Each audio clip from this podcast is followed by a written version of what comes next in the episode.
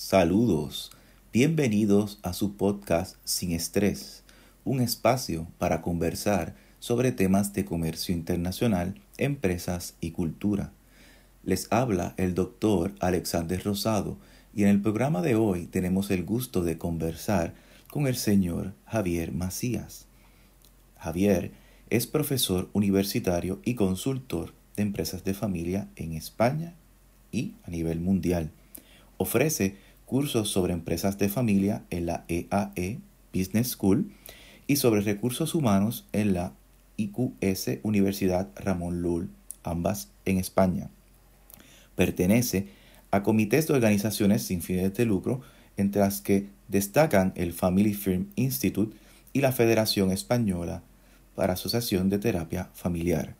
Actualmente sirve en la Junta de Consejería de varias empresas europeas y latinoamericanas. Fundó el think tank en España llamado Amigos de Familias Empresarias para Consejeros de Negocios Familiares. También ha sido invitado como orador para diferentes organizaciones y cámaras de comercio en América Latina. Nos honra con su presencia en nuestro podcast el señor Javier Macías. ¿Cómo estás, Javier? Bienvenido a este podcast sin estrés, eh, donde estaremos hablando sobre comercio internacional, empresas y cultura y nos agrada mucho, nos enorgullece tenerte aquí con nosotros. Eh, saludos, saludos. Muchas gracias a ti por la invitación, Alex, y un placer hablar contigo a distancia desde España. Sí, sí, no, y, con los cambios horarios y con los cambios de temperatura es increíble, increíble. Javier, es verdad cuando miramos eh, tu, perfil profesional, eh, tanto en el área de, pues, académico y en el área de consultoría, pues eh, tienes, tienes una experiencia muy variada y variada tanto ¿verdad? domésticamente en España y también a nivel internacional bien curioso eh, para pues Gracias. Muchas gracias por el reconocimiento. Sí, no, no, eh, eh, excelente y, y, y, eso es muy importante cuando hablamos, ¿verdad? Cuando hablamos de empresas, no solamente tenemos que ver más allá y eso hace la diferencia para nosotros en nuestro ejercicio. Fíjate, Javier, yo siempre le, hago una, una pregunta a, a todos nuestros invitados ¿Cómo te llegó la inspiración sobre el tema? En este caso, eh, el tema de empresas de familia y el tema de consultoría, ¿verdad? En, cierta forma, porque un lado es la docencia, y la docencia eh, podemos, ¿verdad? Tocamos no solamente el tema de empresas de familia, porque se relaciona con todas las áreas de la empresa, eh, pero el tema de la consultoría y, ¿cómo te llegó esa inspiración? ¿Cómo te llegó ese interés? Por casualidad perteneciste a, un grupo familiar o fue que, en alguna de, las clases mientras estabas estudiando te, inspiraron o te, llegó ese tema? ¿Cómo fue eso? Pues sí, gracias Alex por esta pregunta. Mm, porque me hace recordar eh, los tiempos del máster del, del, MBA en ESADE y allí uno de los profesores, Adolf Vilanova, que en aquel entonces era, el profesor titular de, la asignatura de empresas familiares, y eh, donde Alberto Jimeno, que seguro que lo conocéis eh, todos, muchos de los oyentes eh, lo, conocerán también por su excelente trabajo en ESADE, bueno, pues en aquel momento Adolf Vilanova estaba preparando a Alberto Jimeno como sucesor de la asignatura. Y, bueno, llegaba, terminaba el MBA y podíamos escoger eh, un portfolio de asignaturas y entre ellas estaba empresas familiares. Mm, bueno, yo venía de una empresa familiar, había trabajado con mis padres ya desde pequeñito en todos los negocios, además habían puesto muchos negocios mis hermanos también, y, bueno, era una, una familia emprendedora.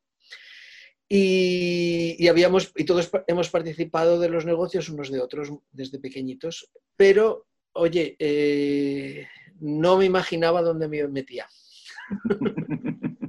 entonces le hice un trabajo mm, fantástico para esta asignatura.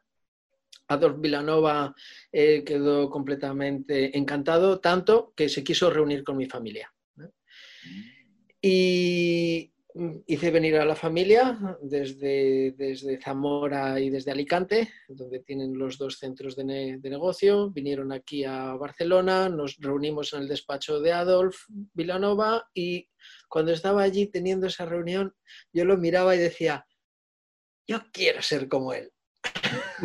quiero trabajar de lo que este señor trabaja. Y yo creo que a partir de ahí empezó, empezó el, empezó el, gusanillo. Ahí empezó el gusanillo. Sí, interesante, Javier, porque traes ese tema de una experiencia y a veces esa experiencia no, no fue ni, ni planificada, porque fue como parte de tu asignatura. Dijiste, bueno, me da sentido, me presentan estas alternativas. Me, me recuerda quizás cuando hablamos, eh, eh, las personas que buscan experiencias de internado, tiene un elemento de, una oportunidad, eh, tiene el elemento de las relaciones, de los networks, quién tú conoces y esa red de apoyo que tuviste porque estuviste participando y compartiendo con tus hermanos, con tus padres, que todo eso, eso es una escuela, pero no es una escuela que te dé un título. No. no, hay, título, pero hay experiencia y hay aprendizaje. ¡Wow! Excelente. Sí, sí. Y, y, luego de, de, de, ese momento que, que miraste, Adolfo, y dijiste, wow, esto me gusta. ¿Cómo fue ese proceso luego? ¿Cómo fue el proceso de, ya, ya terminaste ¿verdad? tu carrera de máster, este, y estabas ya ahí pensando, mm, pues quizá yo puedo ser o puedo ser profesor y podría ser consultor porque estabas haciendo tu, tu, tu trabajo, tu resultado fue un trabajo de consultoría. Eh, ¿Cómo fue después de esa fase? ¿Eso fue un camino alegre y con muchas eh, bendiciones de la misma vez o hubo sus tropiezos, este, sus eh, dificultades, sus pequeñas piedras en el camino. ¿Cómo fue eso luego de ese momento eureka? Bueno, pues a ver, fue, fue, no sé, quizá la palabra es curioso. Ah, eh, porque la idea de la consultoría y de la docencia, esto estaba ahí, digamos, en una recámara como, como un sueño. Ah, sí, sería bonito pero realmente el proyecto que yo había diseñado era un proyecto de cambio y de eh, profesionalización de la empresa de la familia. ¿eh? Entonces, eh, ese proyecto supuestamente me colocaba a mí al frente del proceso de cambio. Con lo cual, olvídate de trabajar para otros si vas a liderar un proceso como este en una empresa, una empresa y con una familia como la mía, muy aglutinada. ¿eh? Mm. Así que, mm, eh, así que e, este era el proyecto, eh, en principio. El profesor me aconsejó, dice, mira, ah, no has trabajado nunca fuera de la empresa de la familia, has trabajado mucho desde, desde pequeñito, pero siempre dentro de la, de la, familia y dentro de la empresa y dentro de muchos negocios, etcétera, etcétera. dice, lo primero que tienes que hacer es ganar experiencia fuera. Entonces, vete, pruébate ahí cinco años como mínimo fuera y antes de eh, lanzar este proyecto. Eh, bueno, y eh, a sus órdenes, así hice, ¿no? Entonces me metí en todo tipo de trabajos, porque, a ver, yo también venía, venía de trabajar en la empresa ah, de la familia sin conocer mucho más allá.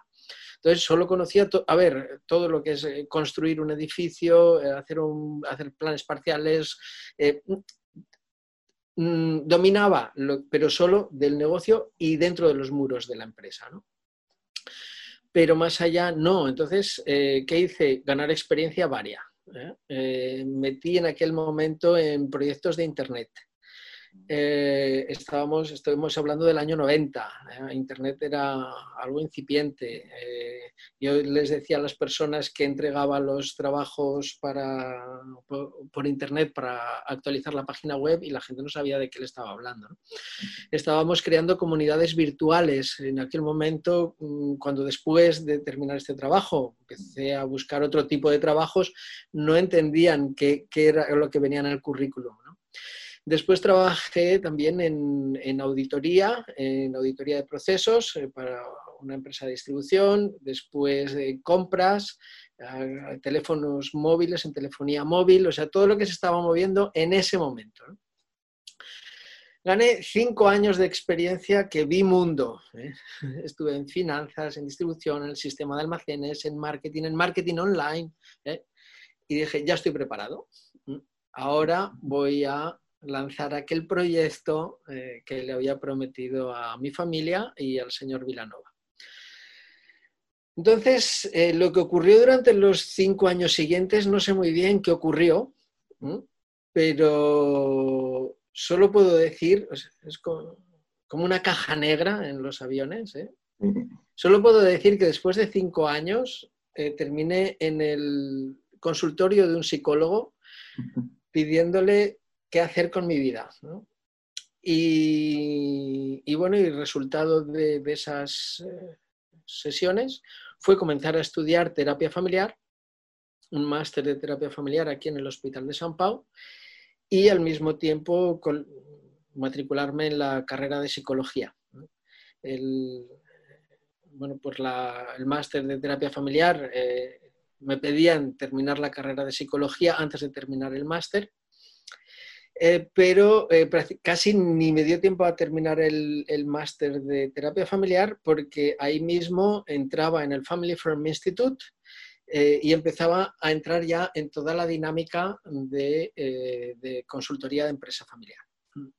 Empecé a trabajar con David Borg, bueno, fue mi mentor, después de ahí con Joanna Matt, que seguro que muchos conocéis por la cantidad de libros que ha publicado. Ah, con él empezó, él se interesó en mí por un, proyecto de investigación en el que estaba en aquel momento con el Hospital de San Pau, que eran las adicciones en las empresas familiares. y así, y luego todo fue un poco, un poco rodado. A partir de ahí, eh, en el 2009 terminaba el máster de terapia familiar, eh, me contrataban en Fundación Nexia, eh, y a partir de ahí, no sé cómo fue, eh, empezar a dar conferencias internacionales, a ser invitado a, universidades, a trabajar en, EAE, e, en la Business School, a trabajar con la Asociación Catalana de Empresa Familiar. Y en, todo este, en toda esta vorágine, eh, pues llegué a conocer a Miguel Ángel Gallo, que seguro que todos conocéis también, del IES, y con él pues eh, decidimos montar un grupo de estudio de consultores en España. al mismo tiempo, con Guillermo Salazar, abríamos el grupo de estudio iberoamericano para el Family Farm Institute. Y, bueno, y, a partir de ahí, mm, no lo sé, no sé qué más. O sea, clientes en Panamá, clientes en España, clientes en Arabia Saudí. Eh, y no sé cómo, no me digas cómo. Hemos llegado hasta aquí. Eh, pero, pero finalmente, hoy en día, eh, a lo que me estoy dedicando es al, negocio de la consultoría, mm, prácticamente un 60% de mi tiempo, un 30% de mi tiempo a la, a la docencia y luego un 10% a la empresa de la familia porque todavía les sigo ayudando. ¿eh? O sea, he quedado más como un consejero externo al que piden, piden ayuda o piden consejo, piden guía eh, para, los temas que les preocupan, pero sin mucho más, eh, sin mucha más acción dentro de, la, dentro de la empresa de la familia y con una intención ahora de entrar en temas de investigación. Eh, volver a la investigación porque bueno, te, da, te da un conocimiento más profundo de los temas y no te quedas en la, en la, intervención, porque en consultoría muchas veces lo que vas buscando es el resultado y pasas por alto otras, otros muchos detalles, ¿no? también muy importantes. Y bueno, no sé si esta ha sido una, una, bonita, una bonita explicación o, me he quedado corto, no lo sé. No, me, ha encantado y, me, me, ha gustado esa, la palabra curioso y lo, lo, traigo, ¿verdad?, a, a, colación porque es bien interesante, Javier, cuando cuentas cómo ha sido tu proceso, que no ha sido una línea, porque no hay una línea. Las la personas a veces piensan, voy aprendiendo estas cosas y todo va en un orden fácil, van las cosas llegando. Yo tuve también eh, experiencia en diferentes industrias, tuve también en las telecomunicaciones eh, y fui mezclando diferentes conocimientos y es muy interesante porque mediante las diferentes experiencias que tuviste, en ese momento identificaste cuáles eran las áreas que deberías conocer más. Eh, por el lado ¿verdad? de la terapia familiar, por la situación que, que, que, experimentaste, pero a la misma vez es, ha sido una formación que te ha ido llevando por en cada momento específico cómo han surgido las oportunidades, que nunca las podemos ver quizás hacia el futuro. Tenemos que vivir en el momento, el día a día. Excelente, fíjate, excelente eh, experiencia y, y cómo lo has enlazado. Eh, y de diferentes áreas, no solamente experiencia de, profesional.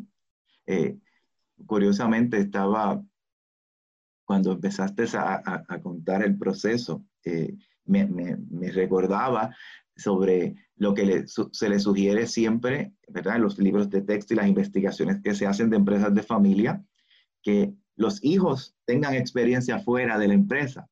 Y, cuando lo comentas, que cuentas, ah, me, dijo, Adolfo le, dijo, tienes que tener experiencia afuera antes de ayudar a tu propia familia. Y, es lo que recomendamos y es lo que se ha visto en los estudios previos. Pero me, encanta escuchar eh, esa, esa, mirada que estás dando a, a profundizar más y hoy en día sobre la investigación porque quizás eh, para los que eran investigadores hace 10 años atrás, 15 años atrás, que hay mucha literatura eh, sobre el tema de, de las investigaciones, de lo que le pasaba a las empresas de familia en aquel momento. Hoy tenemos más data eh, que antes no teníamos disponible. Así que eh, yo creo que hay una oportunidad en el tema de las investigaciones hoy en día porque pueden ser más variadas y más con mayor riqueza. Y importante, ¿cómo ves? Ya, claro, nos has, ¿verdad? de tu perspectiva, ese interés que tienes hacia la investigación más, ¿verdad? Profundizar más en temas que quizás no pudiste haber tocado anteriormente, pero ¿Cómo ves ahora mismo eh, el tema de la empresa de familia, eh, el tema de su operación y el tema también quizás de la, de la consultoría en general? Una mirada quizás pues, en España y a nivel mundial. ¿Cómo lo ves hoy quizás en los tiempos de, del COVID, ¿verdad? Del coronavirus. Mm, bueno, a ver, eh, me gustaría hacer primero una, aclaración sobre las empresas de familia, porque claro, aquí englobamos, eh, englobamos a todo un espectro de, empresas que son muy diferentes entre sí.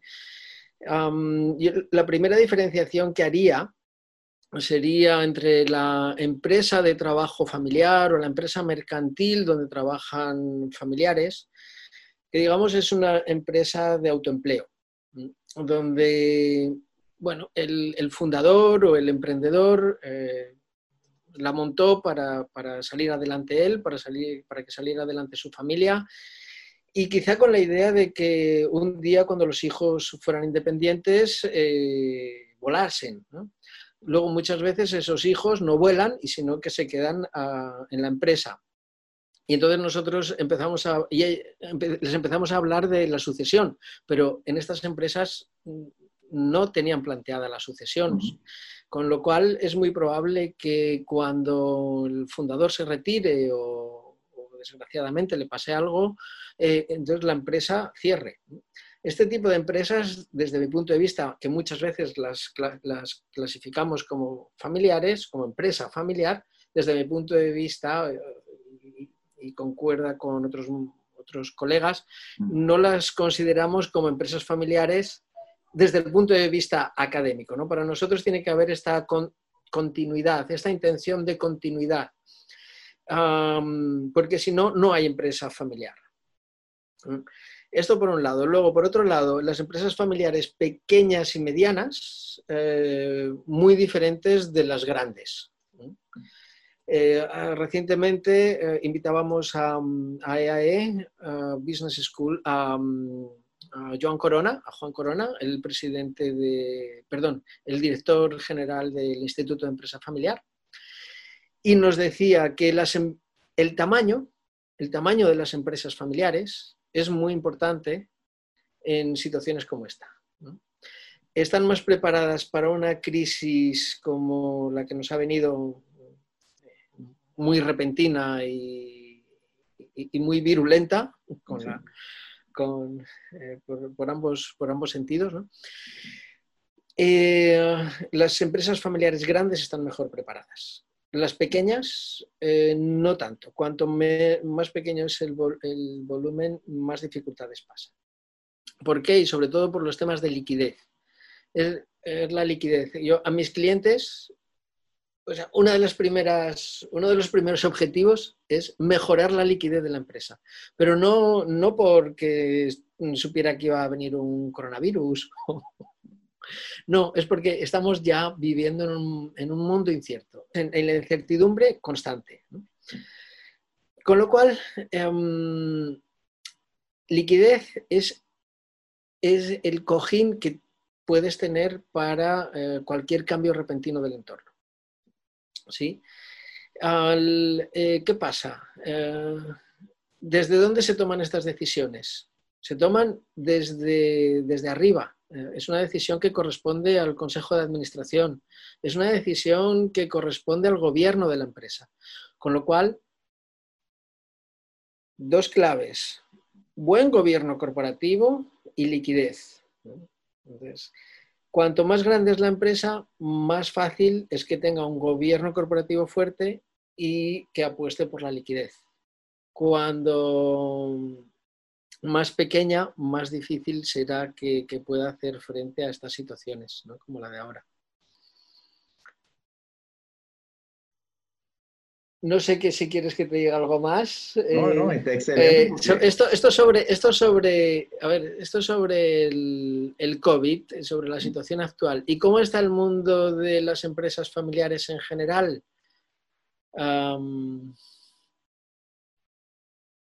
Sigue siendo, yo creo que no, ha perdido el, el sitial de, de ser el mayor generador de empleos a nivel mundial.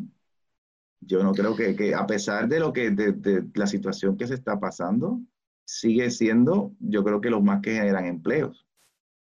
Bueno, sí, en, España le calculamos los datos del Instituto de Empresa Familiar el 88%, eh, el 88% más o menos de la generación de empleo es, del Producto Interior Bruto es como el 60 y, 60 y algo, más de, más de la mitad del Producto Interior Bruto lo producen las, empresas familiares.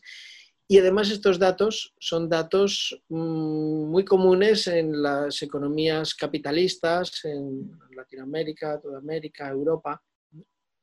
Con lo cual, ¿qué quiere decir también? Quiere decir que muchos de nuestros estudiantes acabarán empleados en una empresa familiar. Y luego también hay empresas familiares eh, por cierto, que, no lo parecen y lo son. Del mismo modo que antes hablábamos de empresas familiares que, sí lo parecen y desde nuestro punto de vista no lo son, también hay otras empresas familiares que no lo parecen y sí lo son. O sea, Facebook, Google, dentro de, una, de un ranking del Credit Suisse ah, que se había publicado hace unos años, están consideradas como empresas familiares. ¿Por qué? Porque la mayoría de las acciones están en muy pocas manos y los herederos de esas acciones van a ser sus familiares.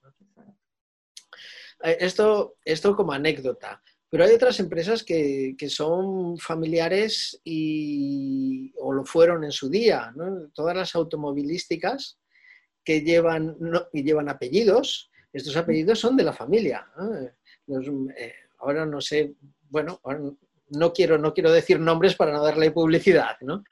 pero, pero estos apellidos son apellidos de familia. Luego, muchas de estas empresas eh, perdieron el carácter familiar, pero aún hoy continúan y continúan dando muchos empleos.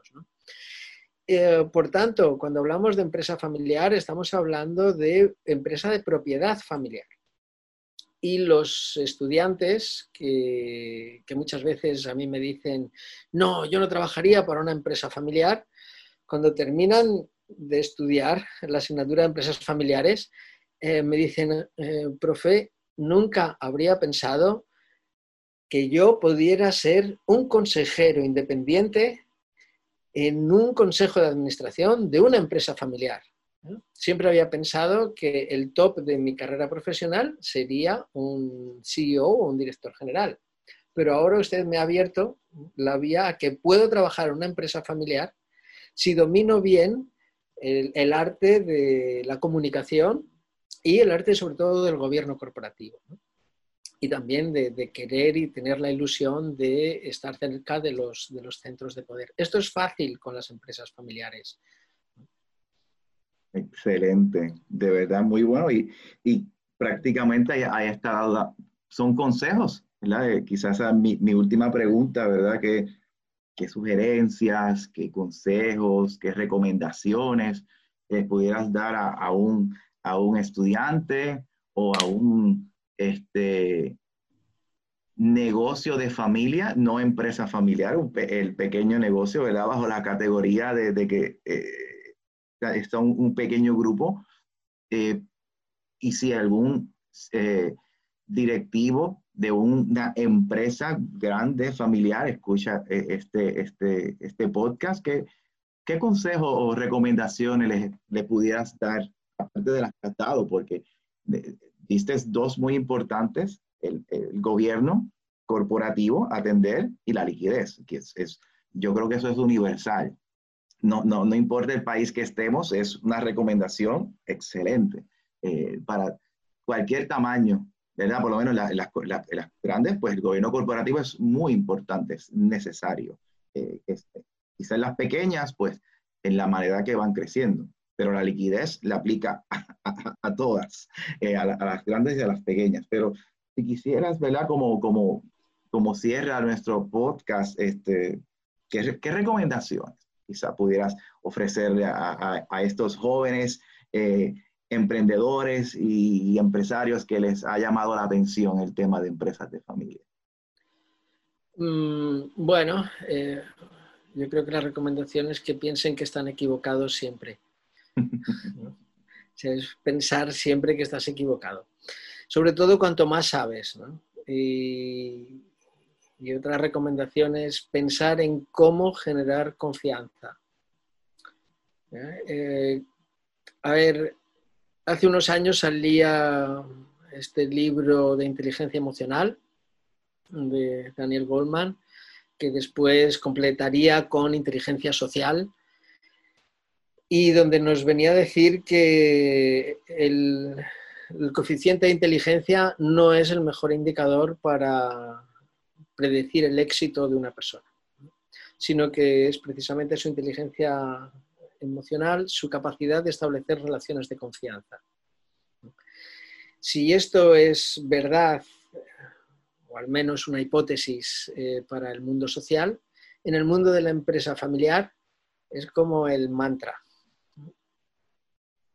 Los empresarios familiares contratan a alguien, contratan personas antes por la confianza que por su expertise o por su profesión o por su o, por su técnica o por su capacidad para, hacer, para hacer un proceso técnico.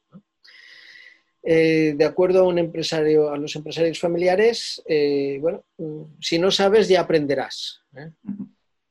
¿Eh? Pero si desconfío de ti, no, no, tienes lugar, no tienes lugar aquí. Entonces, primero la confianza, primero ganarse la confianza y después, bueno, el ímpetu, el trabajo, el respetar sobre todo la jerarquía en las empresas familiares a lo mejor hay empresas hoy donde le puedes, eh, bueno, te puedes tomar ciertas confianzas con el jefe.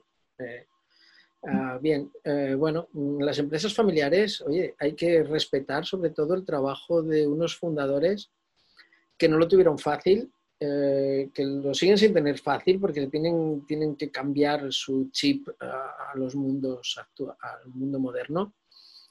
Y muchas veces se ven los hijos mm, ¿no? no les reconocen ese trabajo que han hecho durante tanto tiempo por ellos. Quizá a lo mejor, ahora me estoy aventurando, pero hay muchos hijos que se sienten culpables eh, por haber recibido todo hecho frente al sacrificio que hicieron sus padres. ¿no?